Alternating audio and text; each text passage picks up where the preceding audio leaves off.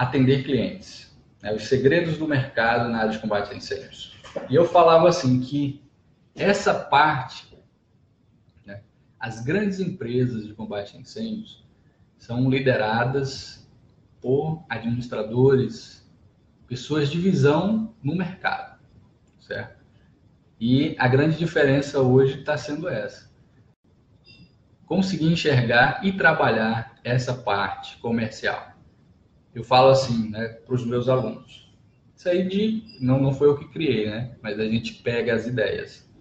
Que 50% você deve gastar aprendendo novas tecnologias, soluções, projetos, informação. E 50% você precisa entender o mercado e atender o mercado. Conseguir clientes, certo? Esse está sendo o diferencial para você ter sucesso, para você sobreviver da área de combate a incêndios. Certo? Então, 50-50. Isso é importante. Eu, você pode mudar esse número, né?